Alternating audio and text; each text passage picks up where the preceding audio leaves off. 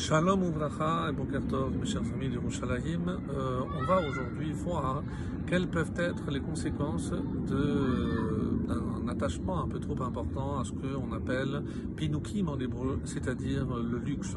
Tout ce qui peut être considéré comme superflu, où ça peut amener l'homme, et que ce, cela, cette réflexion vienne de l'homme le plus sage, mais aussi un des plus riches, des plus intelligents, le roi d'Israël, le roi Salomon. Donc on va essayer de tendre l'oreille attentivement et écouter ce qu'il a à nous enseigner à travers ces paroles de sagesse que sont Michelet. Ces proverbes. Alors on était arrivé toujours dans le chapitre 19, donc au verset tête, au verset 9, qui dit le faux témoin ne sera pas tenu pour quitte, et celui qui profère des mensonges périra vous avez certainement reconnu, puisque à un mot près, c'est le même verset dans ce même chapitre que le verset 5. Il y a une seule différence, comme je disais, c'est le dernier mot. Donc ici on dit Yoved, il périra. Alors euh, que dans le verset 5, on a dit Loïmalet, il ne pourra pas se sauver.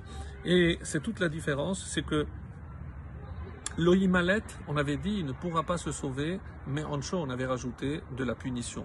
Donc c'est clair que tôt ou tard, il sera sanctionné parce que, à force de mentir, il sera amené forcément à faire un faux témoignage.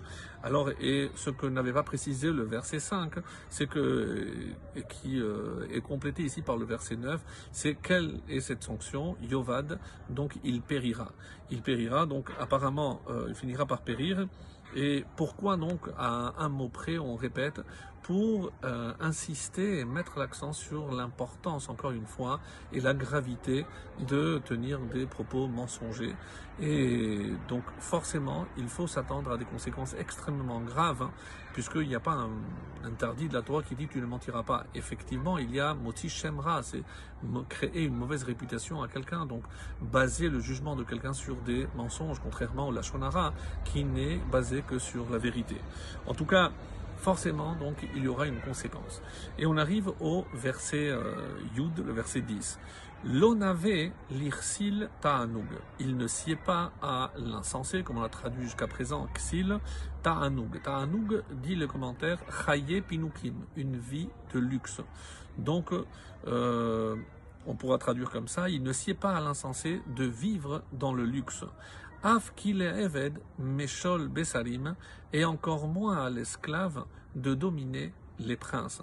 Donc c'est aussi saugrenu d'imaginer qu'un esclave pourra dominer des sarim, les sarim ici dans le sens de, donc des chefs, et on trouve un écho toujours chez le roi Salomon dans Kohelet, Ecclésiaste, donc au chapitre 10 où il dit Ra'iti avadim al susim, j'ai vu j'ai aperçu des euh, esclaves sur des chevaux, Vesarim, et des princes, al ils marchaient comme des esclaves à terre. Donc c'est évidemment l'inverse de ce qui convient. Et autrement dit, comment imaginer que celui qui se donne au luxe donc est condamné ici et euh, affublé du titre de Kessil, c'est-à-dire quelqu'un qui est insensé?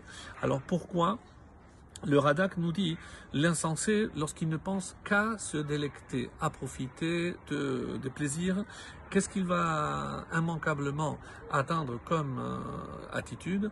Il va s'enorgueillir et il finira par faire de vraies bêtises, des vraies fautes, et terminera par mépriser les Bnei Adam, les hommes. Et c'est pour cela que donc il finira par euh, mépriser même des gens importants, Sarim, des nobles, des, des princes. Et il sera convaincu d'avoir raison, comme un esclave pourrait-il dominer son maître ou son, son, prince. Et il y a une traduction qui est très controversée parce que Bessarim, ça peut aussi venir du mot Bassar, qui veut dire la chair. Certains disent Meshol Bessarim, donc il est dominé par la chair, et c'est la conséquence de quelqu'un qui va s'adonner de manière incommensurée au luxe, surtout lorsqu'il est insensé, donc il n'a pas de limite, et il sera complètement dominé par tous les plaisirs de la chair. Certains disent non, Bassar, c'est Bassar Vadam, ce sont des êtres en chair et en os, donc Avkilevet Meshol Bessarim, il voudrait ici dire qu'il euh, se fera dominer par d'autres hommes parce que son accoutumance, son, sa dépendance plutôt à, à ce luxe fera qu'il sera toujours tributaire de tout ce que les autres pourront lui apporter comme satisfaction et ça fera de lui Avkileved. Il deviendra lui-même comme un esclave, esclave de ses appétits et tout ce dont il aura besoin pour euh, apaiser justement ses, ses appétits. Alors attention, ne pas dépasser évidemment cette ligne et savoir qu'on est évidemment dans ce monde pour profiter de tout ce que Hachem a mis à notre disposition, mais sans superflu, sans exagération. Excellente journée.